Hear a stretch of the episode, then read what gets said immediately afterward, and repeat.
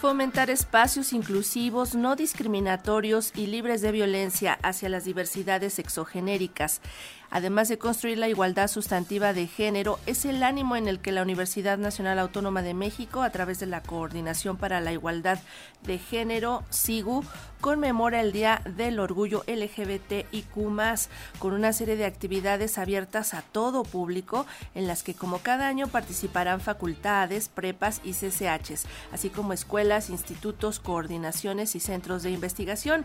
Y ahora vamos a conocer los detalles de estas actividades con Salvador Iris, él es director del Festival Internacional por la Diversidad Sexual. Salvador, muy buenos días, ¿cómo estás?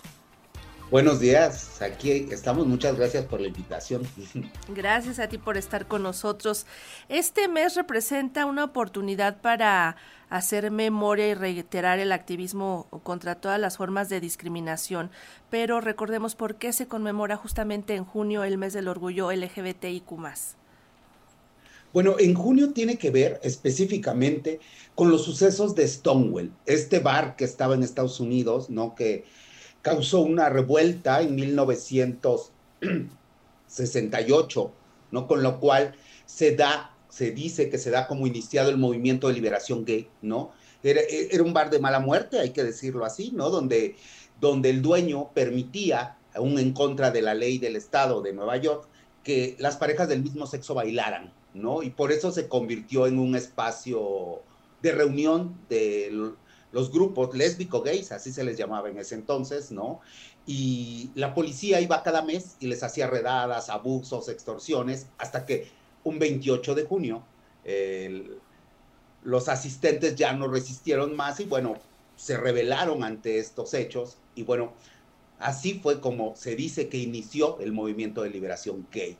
¿No? Básicamente, un 28 de junio en Estados Unidos en el bar de Stonewall. Y es por eso que todos los años, durante el mes de junio, se conmemora el mes del orgullo LGBT, ahora LGBTQ más lo que se sume, ¿no? Me gusta llamarle la comunidad diversa porque ahí entramos todos, ¿no? Y además, pues en esta comunidad eh, se está hablando que la población LGBTIQ más en México ascendería a 5 millones de personas. Esto tendría que representar el 5.1% de la población de 15 años en adelante. Pero pese a este, a este número y también a los avances en, en el marco legal eh, que protege los derechos de esta comunidad, también México es el segundo país de Latinoamérica con más crímenes de odio. Esta es una realidad que nos rebasa, que no se ha podido cambiar y que bueno, el, el, poder recordar justamente lo que eh, sucedió en Estados Unidos eh, y lo que sigue sucediendo aquí en México tendría que estar presente en nuestras mentes siempre, ¿no? Sí, no solo en junio, tendríamos que estar conscientes de que la gente tiene derecho a hacer como quiera hacer, siempre y cuando no afecte a otra persona. La gente tiene derecho a la diferencia, a ser diferente, a manifestarse, a manifestar sus afectos de manera entre comillas, diferente a lo que nos han enseñado, ¿no? A, a, amar a personas de su mismo sexo sin que esto implique que tengan que ser violentadas, que tengan que ser discriminadas, que tengan que ser incluso asesinadas por ese simple hecho, ¿no? Eso deberíamos de hacer conciencia todo el año, no solo durante junio. Ahora, en el marco universitario en la UNAM se puso en marcha el programa de diversidades y disidencias exogenéricas. ¿En qué consiste esto, Salvador?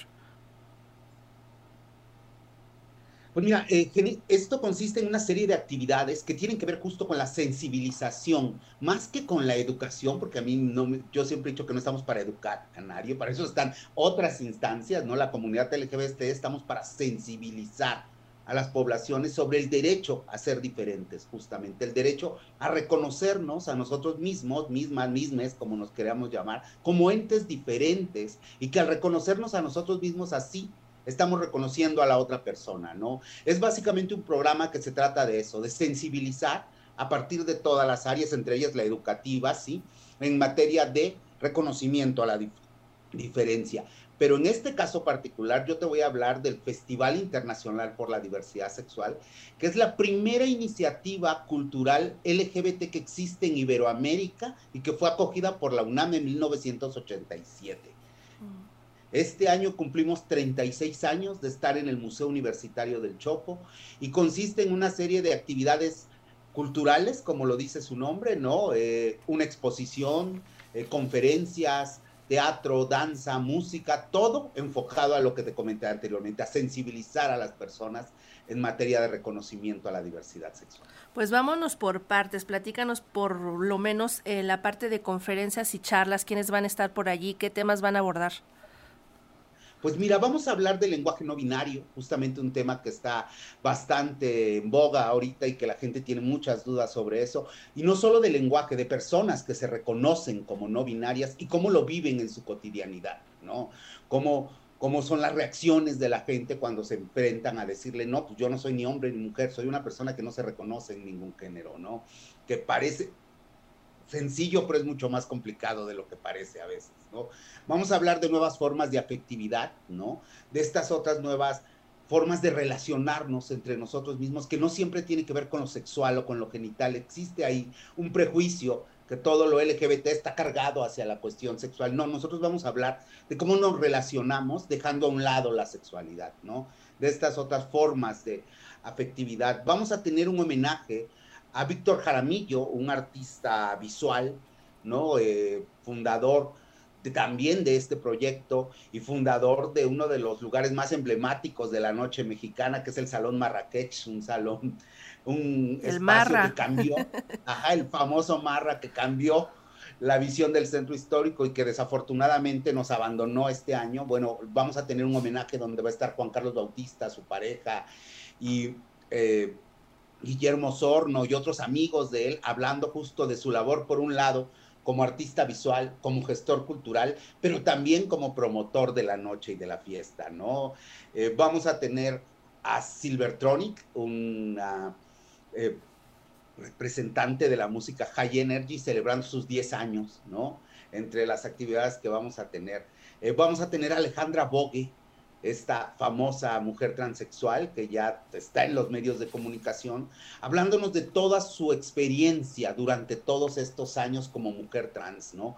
¿Cómo era hace 40 años cuando ella decidió tomar esa decisión, ¿no? A cómo está ahora, cómo la perciben los medios de comunicación, cómo la percibe. Nos gusta mucho hablar desde lo vivencial, porque creo que eso le da la oportunidad a la gente de entender otras realidades que a lo mejor no son las suyas, ¿no? Todo eso en, el, en la parte de conferencias, ¿no? Aparte, como te decía, viene también ya toda la parte escénica y artística que ya te contaré. Tienen también danza, ¿verdad? Sí, tenemos danza, tenemos un espectáculo que habla sobre trabajo sexual masculino, un tema también bastante controversial, ¿no? Eh, tenemos teatro, tenemos un espectáculo que nos hace reflexionar mucho sobre el, estigma hacia el VIH, que se llama Breve Historia de un Virus, ¿no? Donde nos habla de cómo los medios de comunicación han abordado el tema desde su surgimiento hasta la actualidad. Y aunque no lo creas, parece que en algunos no ha cambiado mucho todavía el asunto, ¿no? Desafortunadamente. Sí, el discurso es insistente, ¿no? En ese sentido. Sí, en pensar que solo le afecta a una población, no solo a la población LGBT o específicamente ya solo a la población de hombres gays, cuando no, cuando sabemos que no es cierto, ¿no? Que nos afecta a todos y a todas, ¿no? Pero todavía existe este estigma, todavía existe el estigma de que se lo ganaron, ¿no? Desde esta idea. Y un poco por ahí va el festival con el nombre que le pusimos este año, que es Faltas a la Moral. Decidimos reflexionar un poco sobre la idea de la moral ¿no? ¿Qué es la moral? ¿No? ¿Para qué? ¿Cómo ha cambiado la moral? Porque además entendemos que en estos últimos 10 años, para ser exacto, porque yo creo que ha sido en 10 años el cambio muy rápido, la moral, sobre todo la moral capitalina, ha cambiado muchísimo, ¿no? Claro que ya hay mucho más aceptación que cuando surgió el proyecto en el 87, ahora ya hay leyes, ¿no? Ahora ya hay programas de los cuales podemos acercarnos para que nos apoyen. Esto no quiere decir que la cosa esté bien, como decías, ¿no? Somos el segundo país con más asesinatos LGBT en el mundo, pero también hay que hablar también de que hay cosas positivas, ¿no? La moral de la ciudad ha cambiado, hay mucha aceptación, ya estamos en los medios de comunicación, ya no se nos estigmatiza tanto, entonces un poco sobre eso va el festival. Por eso estos temas que te decía, trabajo sexual, eh, personas no binarias, otras formas de afectividad, porque justo lo que queremos reflexionar es todo este cambio que ha habido en la sociedad, en la moral, en la supuesta moral de la sociedad, y reflexionar al día de hoy qué es el concepto moral, ¿no? ¿Qué es? ¿Quién lo impone? ¿A quién le conviene? ¿A quién les perjudica? ¿No? Por ahí va un poco el tema del festival y por ahí va un poco el tema de la exposición, de la que también me gustaría platicar. A ver, platícanos de esa exposición, ¿cómo se llama? Faltas a la moral justamente, y es una exposición que está en el Museo Universitario del Chopo, ¿no? Que hace una reflexión sobre para nosotros, para la población LGBT, qué es una falta a la moral. Eh, decidimos voltear el discurso ahora y justamente ahora ser nosotros quienes decimos qué es una falta a la moral, cuando por años se nos ha acusado a nosotros de faltas a la moral. Y entonces hablamos de corrupción, hablamos de política, hablamos de asesinatos por homofobia, hablamos de feminicidios, ¿no?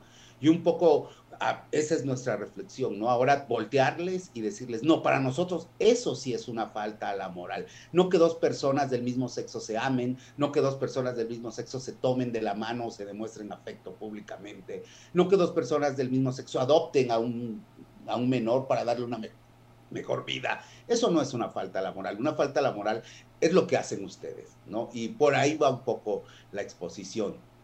Y siendo tan confrontativa esta intención, me gustaría preguntarte quiénes son los que asisten al festival tradicionalmente, porque a veces los, los esfuerzos parecería que son solamente para la comunidad y yo creo que aquí está muy bien el encuentro para la comunidad, pero también es llamar la atención fuera de la comunidad para entender lo que está viviendo este sector de la población. Vemos que, por ejemplo, en la marcha del orgullo van muchas mamás, van muchos papás, van abuelitos, que apoyan a sus familiares, que apoyan a sus hijos, nietos, sobrinas, están ahí presentes. ¿Qué pasa acá en el festival? Fíjate que justo de lo que te comentaba también, de estos cambios que ha habido en la moral, han implicado también en el público que asiste al festival, ¿no? Han repercutido en este público porque de ser un proyecto de autoconsumo en los 80, si lo reconocemos, era un, era un proyecto de la comunidad para la comunidad, ¿no? Donde se hablaba de su agenda y se debatía, que era muy importante en ese contexto, pero ahora asisten muchas familias y eso me da muchísimo gusto, ¿no? Ves a familias con sus hijos, sentarse, escuchar las pláticas, participar de ellas, preguntar, lo cual es increíble porque mucho del prejuicio eh, está basado en ignorancia, ¿no? Y no lo digo de manera peyorativa, ¿no? En, en, ignorancia del tema, ¿no? En gente que no conoce del tema y a partir de eso se hace historia. Y entonces es increíble que ahora sean las familias heterosexuales con sus hijos quienes participen y que lleven a sus hijos. Eso me parece increíble, ¿no? Que van, participan, no solo de los espectáculos y de la exposición, sino de las mesas, dialogan, preguntan, se informan, y creo que eso ayuda justo a que conformemos una sociedad mucho mejor preparada y mucho más incluyente. Salvador, el programa que ustedes tienen para el festival es muy, muy extenso, muy variado. ¿Dónde lo pueden consultar las personas? ¿Dónde lo pueden consultar los interesados, las interesadas en participar, en tener pues un poco de esta experiencia del, del festival? El programa lo pueden consultar en nuestra página que es FITSMX, son las siglas Festival Internacional Diversidad Sexual, fitsmx.com. Ahí, es, ahí está arriba todo el programa. O pueden seguirnos en nuestras redes sociales, en Facebook, Instagram, Twitter, TikTok, donde también en todas estamos como FitsMX, ¿no? Así nos encuentran en todas partes. Y ahí estamos subiendo todas las actividades. También es importante decir que eh, todas las actividades son de entrada libre. ¿eh? Entonces, no les cuesta nada, más que yo siempre he dicho trasladarse al Museo del Chopo o a la sede donde sea, porque tenemos otras sedes, tenemos actividades en el Museo del Estanquillo, en la Galería José María Velasco, en el Centro Cultural Javier Villaurrutia, en el Centro Cultural Eucalipto 20. Entonces, no les cuesta más que transportarse al lugar y poder disfrutar de espectáculos de verdad de calidad que hablan de la diferencia y también participar de estas pláticas y enterarse más, ¿no? De cómo somos, ¿no? Y que se darán cuenta que tenemos mucho más en común de lo que creen. Muy bien, pues invitamos a los que nos escuchan a que consulten el programa en la página oficial del Festival Internacional de Diversidad Sexual fitsmx.com y también todas las actividades generales que tiene la UNAM en torno a este Día del Orgullo también lo pueden consultar en coordinacióngénero.unam.mx diagonal actividades ahí también encuentran información. Salvador Iris, muchísimas gracias por platicar con nosotros. Gracias a ti. Hasta pronto, un abrazo. Pronto. Bye.